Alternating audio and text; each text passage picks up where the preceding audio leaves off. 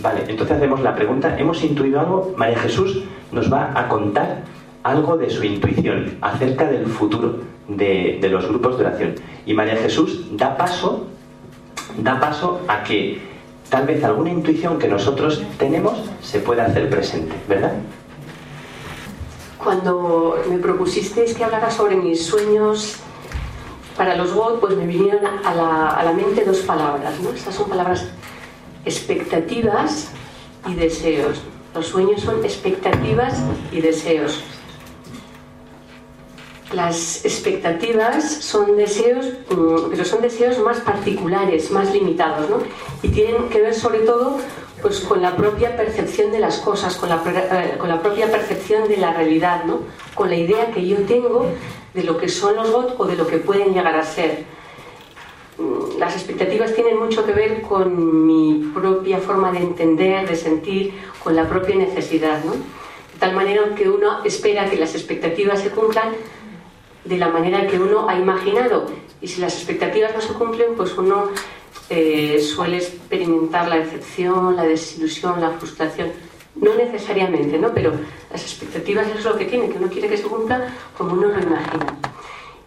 Y otra cosa distinta serían los deseos con mayúsculas, ¿no? Los deseos grandes. Esos deseos que están en el motor de nuestras aspiraciones, de nuestras búsquedas, ¿no? Porque el deseo es el terreno donde se juegan las dimensiones eh, pues más básicas e importantes de nuestra existencia. ¿no?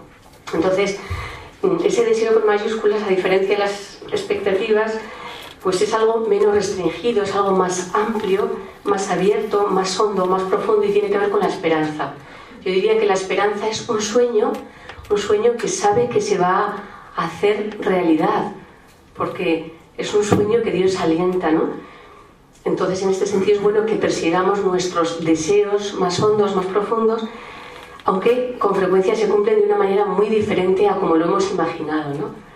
La expectativa al ser limitada, restringida, pues, pero ese deseo más, más hondo, más amplio, más profundo, ese deseo con mayúscula, pues se cumple, pero no sabemos cómo se va a cumplir. ¿no? Bueno, pues voy a hablar de estas dos cosas, ¿no? de expectativas que yo tengo para los robots y de esos otros deseos más profundos. Mm, estas expectativas se pueden cumplir o no, no importa tanto, precisamente por eso, porque eh, compartir una misma espiritualidad eh, no significa que todos eh, tengamos la misma visión de las cosas, y además los robots son una realidad muy heterogénea, ¿no? entonces no es fácil que todos busquemos exactamente lo mismo, aunque haya cosas comunes. Por eso, las expectativas se pueden cumplir o no, pero eso no importa.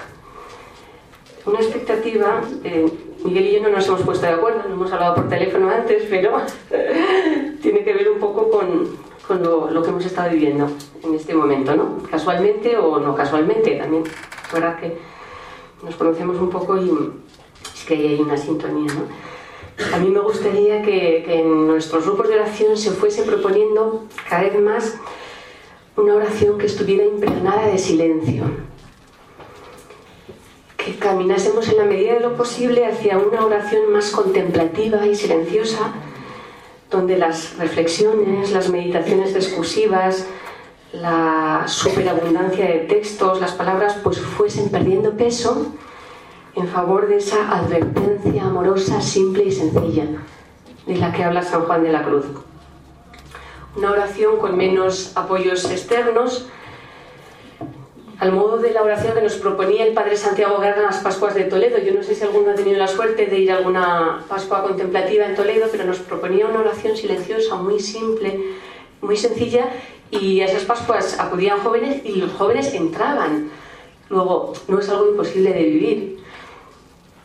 Y esto, mm, pues, mm, yo lo propongo tal vez porque es lo que encaja más conmigo en este momento concreto de mi vida, pero también porque me atraen mucho esos movimientos que dentro de la Iglesia, pues van por esta línea de oración silenciosa y contemplativa, como es el caso de la Escuela del Silencio del Padre Moratiel, un dominico, o también ese movimiento de la oración centrante del Padre Thomas Keating, eh, es un cisterciense estadounidense que ha creado un movimiento que va por esta línea de oración silenciosa, contemplativa, ¿no?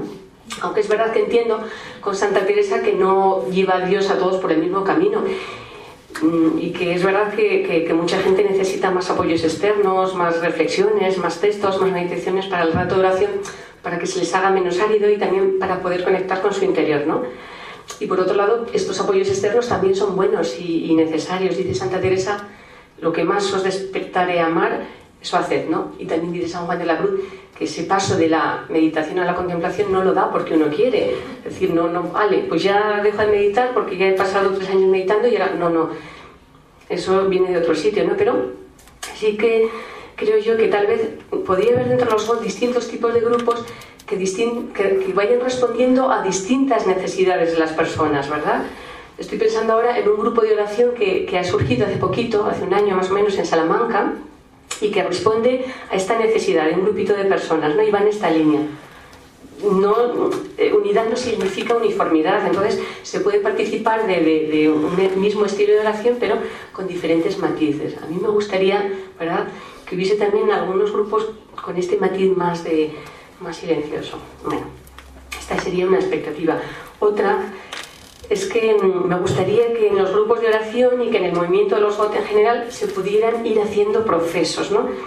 Un grupo de oración, ¿eh? al igual que una comunidad religiosa, pues no es solamente la suma de individualidades. Cada uno de nosotros vamos haciendo nuestro propio camino, nuestro propio proceso, pero un grupo puede y debe hacer un camino común. ¿Eh? Tendríamos que ir creciendo, que ir madurando, haciendo proceso como grupo, no solamente como personas. Y también los votos como movimiento podemos ir avanzando en cierto sentido. no podemos estar siempre en el mismo sitio, habría que ir dando pasos. ¿no? Tengo la sensación de que estos procesos no se dan, es una sensación, o al menos no son visibles. ¿no? Hay también un cierto trasiego de gente que va, que viene, que entra, que sale. Mm, eh, por los grupos y luego no permanece y entonces a lo mejor no es fácil hacer estos procesos, ¿no? Mm, hay algunos de los que nos miran desde fuera con cariño y lucidez, ¿verdad? Algunos de ellos estuvieron eh, algún tiempo con nosotros, la coordinadora, estoy pensando ahora en, Ramón de Batuecas, ¿verdad? Eh, que nos echan de menos eso, ¿no? Y, y, otros frailes, ¿no? Que sin haber estado nunca dentro, como que ven, a ellos falta algo, falta, no sé, da la sensación de que estamos siempre en los comienzos. No sé si es verdad, si es muy acertado o no, pero esa es la sensación que damos, ¿no? Y a mí a veces también me da esa sensación. Bueno, y ya una otra expectativa que tengo es que, bueno, pues me gustaría que muchos, que hubiese más jóvenes en nuestra congregación, la edad de nuestros grupos es muy alta, menos mal que tenemos aquí un vamos, una representación muy, muy buena de jóvenes, ¿no? Mm, quizás podríamos buscar modos de proponer este estilo de oración a los jóvenes, eh, bueno, pues teniendo en cuenta que orar con jóvenes tiene también sus peculiaridades, ¿no? Porque lo cierto es que entre los jóvenes hay mucha inquietud y mucha sed de oración, y si no, en la JMJ y en su pero lo que me han contado es que las experiencias de oración fueron fabulosas. Vi por la televisión la vigilia de oración, el rato de silencio, a mí me parecía, o sea, se notaba la gente que estaba orando, se palpaba, ¿no? Y luego en, el retiro, ¿no? Que estaban las, las hermanas de la caridad de la Madre Teresa Calcuta, me han contado que tenían una capilla que estaba siempre llena de gente y era una oración silenciosa, ¿no? Luego hay sed, ¿no? Luego hay también algunas congregaciones religiosas recientes, que, que, las integrantes son jóvenes en su mayoría, por ejemplo, estoy pensando en las esclavas carmelitas de la Sagrada Familia, pues son la mayoría, como es una, un instituto religioso muy reciente, son todas jóvenes y pasmaos. Dedican a, la oración todos los días, entre la oración litúrgica, la Eucaristía y la oración silenciosa, seis horas. Y son jóvenes, entre 20 y 30 y pocos años. bueno, hay algunas de 40, 50, pero, ojo, y, estas, estas religiosas atraen a muchos jóvenes. Luego, ¿es posible proponer esto a los jóvenes? Bueno, pues estas eran expectativas, ¿no? Pero ahora quiero hablar de esos otros deseos más grandes, esos más hondos que están inscritos más dentro, ¿no? Nuestros santos del Carmelo, Santa Teresa, San Juan de la Cruz, Santa Teresita, todos los santos del Carmelo en general, son hombres y mujeres de grandes deseos, ¿no? Dice Santa Teresa que conviene mucho no apocar los deseos y que Dios es amigo de ánimas animosas, y dice también, espántame lo mucho que hace en este camino animarse a grandes cosas. Aunque luego no tenga fuerzas el alma, da un vuelo y llega mucho. Y cuando salía del convento, de su convento de Valladolid, les dijo a sus monjas, dense a tener grandes deseos, que se sacan grandes provechos aunque no se puedan poner por obra. Y San Juan de la Cruz pues también tuvo grandes deseos, ¿no? El deseo de San Juan de la Cruz es un deseo con mayúsculas, es esperanza. Dice, porque esperanza del cielo tanto alcanza cuanto espera. ¿Os acordáis de ese poema tan bonito, no? Tras un amoroso lance y no de esperanza falto, volé tan alto, tan alto, que le di a la caza alcance. Para volar alto es necesario tener esperanza, para volar alto es necesario soñar, son necesarias las utopías, tener grandes deseos, ¿no? Y bueno, Santa Teresita ya arde en puro deseo, ¿no? Dice, siempre he sentido el deseo de llegar a ser santa. El buen Dios no puede inspirar deseos irrealizables, no puede inspirar sueños irrealizables, por eso, a pesar de mi pequeñez, puedo aspirar a la santidad, ¿no? Entonces, a la vista de los sueños de los de los hermanos y maestros en el Carmelo, pues yo me he chequeado un poquito por dentro, ¿no? A ver cómo ando de deseos y cómo ando de sueños. Y, he caído también en la cuenta de una cosa, y es que los grandes deseos no están reñidos con la humildad, con la pobreza. Soy forofa perdida de un salmo que, que, que vamos, que hace unos años me entró y, y, es que constantemente lo recito. Es ese que dice, Señor, mi corazón no es ambicioso, ni mis ojos altaneros no pretendo grandezas que superan mi capacidad, sino que acallo y modero mis deseos, como un niño en brazos de su madre. En este sentido, pues no tengo para los GOT sueños que superan nuestra capacidad. Yo no aspiro a que los GOT sean un grandísimo movimiento con mucha gente, muy reconocido, tanto a nivel de la orden como a nivel eclesial más amplio, aunque ojalá que sea así. no estoy diciendo que me gustaría, pues claro que me gustaría, ¿no? Pero eso sería secundario. Ojalá que seamos muchos y que se nos reconozca y se nos estime y se nos apoye, porque eso significaría que en los GOT se ve dinamismo, se ve fecundidad, pero no es esencial que seamos muchos ni muy reconocidos. Creo que más importante que estas aspiraciones es que nos reconciliemos con nuestra propia pobreza. Eso me parece más importante. Tampoco aspiro a que los OT sean un movimiento que quieren eternizarse en el tiempo, ¿no? Aunque nos decía esta mañana el padre Liguri que vamos a por los 50 años, pues qué bien, ojalá los podamos celebrar aquí, ¿no? Por todo lo alto. Pero bueno, sí. Deseo. Bueno, algunos lo pueden celebrar desde el cielo. También, ¿no? Pero si un día pues los GOT se extinguen, pues no pasaría absolutamente nada porque bueno, pues habrá otros modos de vivir mm, esta espiritualidad o este carisma dentro de la familia. O sea que. Entonces, estos son los sueños. Los sueños que he descubierto para mí, ¿no? Que son sueños profundos. Que nuestros grupos de oración sean o sigan siendo, porque ya lo son, pero sean cada vez más un lugar en el que se nos despierte la sed de Dios, donde se nos aviven las brasas, ¿no? Que a veces están un poco apagadas que los grupos de oración teresiana sean cada vez más un espacio donde poder saciar esa sed de Dios, sentir que los grupos son cauces por donde pasa esa agua viva, cauces para transportar el agua de la fuente que emana y corre. Cuando alguien abandona los grupos después de haber pasado un tiempo por ellos, hay gente muy maja, muy, muy, muy lúcida y muy que ha estado unos años y abandona los grupos, yo siempre me pregunto, ¿Será que eso forma parte de su camino personal o será que no somos buenos cauces, ¿no? Y tienen que ir a beber de otros cauces de aguas más claras. Y, yo misma a veces también eh, dentro del grupo, dentro de la coordinadora, de, pues yo también me desanimo y, y yo me pregunto si será cosa mía, será, bueno, pues cosa de, personal o, o, será que es que hay algo que he hecho en falta y, y que no está. Tengo también el mismo sueño que Santa Teresa y en este sentido pues no soy nada original y tampoco he hablado por teléfono con el padre Liguri, os lo aseguro, pero hemos coincidido en, este sueño que ha contado él esta mañana, ¿no? Para él, que es el mismo sueño de Teresa, ¿no? Cuando Santa Teresa fundó eh, el, convento de San José, ¿no? el, primer eh, convento del Carmelo Descalzo, pues ella soñaba con un estilo de vida que, que rebosase frescura evangélica, ¿no? Y bueno, pues este sueño yo también lo sueño para los GOD, ¿no? Que es algo que ya en cierto modo se vive, pero que se puede vivir todavía más plenamente, ¿no? Grupos donde se rebose más plenamente frescura evangélica, ¿no? Y para ello, pues, este, esta frescura evangélica, este estilo de vida tiene que ver con aprender a vivir esas tres virtudes que Santa Teresa nos dice que son necesarias para el camino, para iniciar el camino a la oración, el amor, el desasimiento y la humildad. Que me parece que no son virtudes que solamente tengan que estar como actitudes al comienzo del camino, sino que, que son consecuencias del mismo hecho de caminar y de caminar en la dirección correcta, ¿no?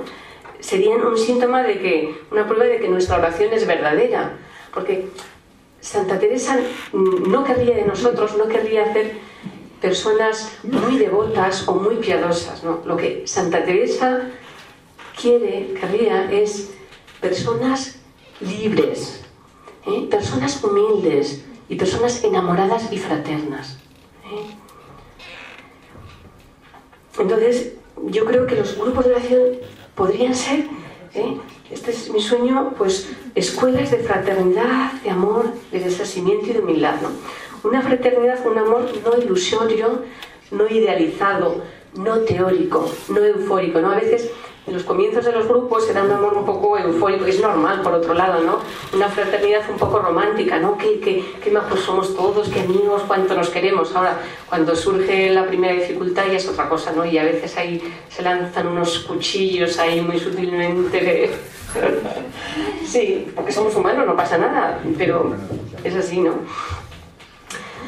Así que sueño con que el grupo de oración pueda ser un lugar donde podamos ir madurando afectivamente, ¿no? Donde aprendamos a relacionarnos sanamente, ¿no? ¿Cuántas veces nuestro modo de relacionarnos en los grupos y fuera de los grupos es un modo de relacionarnos totalmente inmaduro e infantil, ¿no?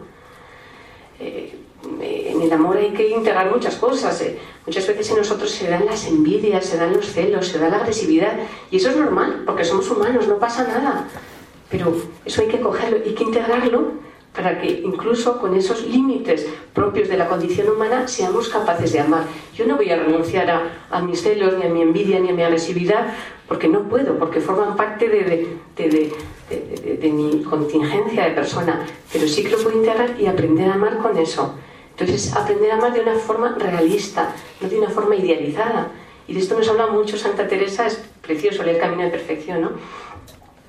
Un amor donde el interés vaya y el egoísmo vayan cediendo paso a la gratuidad. Y por supuesto que hablo de una fraternidad que vaya mucho más allá de nuestros propios grupos, más allá de la iglesia. Una fraternidad que alcance a los más lejanos, a los que no piensan como nosotros, a los que no tienen nuestras mismas ideas ni nuestro mismo sentir. Incluso también a los que no nos hacen bien. ¿no? Hay algunos sectores mm, de la iglesia que, en los que se percibe mucha desconfianza y mucho recelo ante quienes no piensan como nosotros, ¿no? La fraternidad alcanza a todos. Yo no sé si os disteis cuenta de una cosa, cuando hicimos las peticiones en la Eucaristía, todas las peticiones fueron para los GOT, que está bien por otro lado porque era un día de celebración de los GOT y estábamos como muy centrados en nosotros, pero claro, nosotros no somos, eh, el horizonte de los GOT no somos nosotros mismos. El horizonte de los GOT es, es la humanidad, es la tierra, ¿no? Sueño con que el grupo de oración sea una escuela cada vez mayor de desasimiento, de pobreza evangélica, de libertad, en la que aprendamos a vivir la relatividad de todo para hacer que Dios sea el centro de la vida, ¿no? Donde aprendamos a dejar de controlar, qué controladores somos, ¿no? Cómo nos gusta controlar, donde aprendamos a soltar, eh, a permitir que ese pequeño yo, el ego, ¿no? Eso que llaman el ego, pues vaya perdiendo peso poco a poco, ¿no? Mm, porque si, si, no vamos por este camino, ¿eh? pues eh, los grupos de oración no pueden ser algo que, que haga de nosotros personas integradas. Es decir, eh, no podemos caer en el devocionalismo, en, la piedad vacía. Mm, entonces es necesario hacer este camino de aprender a, a, soltar, dejar de controlar, dejar que el, yo pierda peso, porque el camino de los místicos es ese, es ese, dejar de ser yo para que Él viva en mí, ¿no? Aprender a decir con San Pablo, no soy yo, es Cristo quien vive en mí, y para eso hay que soltar, ¿no? ¿Y eso cómo se puede hacer? No se puede soltar así por las buenas, por un deseo voluntarista o por eh, simple... Mm, no, no, no, no es una cuestión de ascesis, ¿no? Si eso es posible es porque el grupo de oración sea un lugar donde nos vayamos enamorando cada vez más de Cristo, ¿no? Y en el grupo de oración nos contagiemos unos de a otros, unos a otros, porque no hay cosa que invite más a orar que ver a una persona enamorada. Cuando ves una persona que está coladita por el Señor, es que, es que te contagia, te contagia. Entonces, si uno va al grupo de oración y, ve que el otro está coladito por Cristo, pues, pues uno se ve contagiado y al final acaba enamorándose, ¿no? Sueño con que el grupo de oración eh, pueda ser eh, una escuela de humildad, ¿no? En palabras de Teresa, humildad es andar en verdad. Y esto no es fácil, ¿no? Muchas veces se ha desvirtuado la idea de la humildad y se habla de ella como algo, eh, como algo mm, que tiene que ver con una especie de falta de autoestima, encogimiento interior. El grupo entonces tendría que ser un lugar donde aprendamos a ser eh, verdaderos, humildes, auténticos.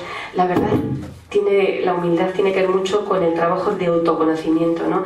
de escucha personal y de aceptación de lo que nosotros es real. ¿no? En un grupo de oración deberíamos aprender a permitirnos ser nosotros mismos ¿no? y permitir que cada persona en el grupo pueda ser ella misma, sin tenernos que proteger, sin tener que mostrar o demostrar nada. ¿no?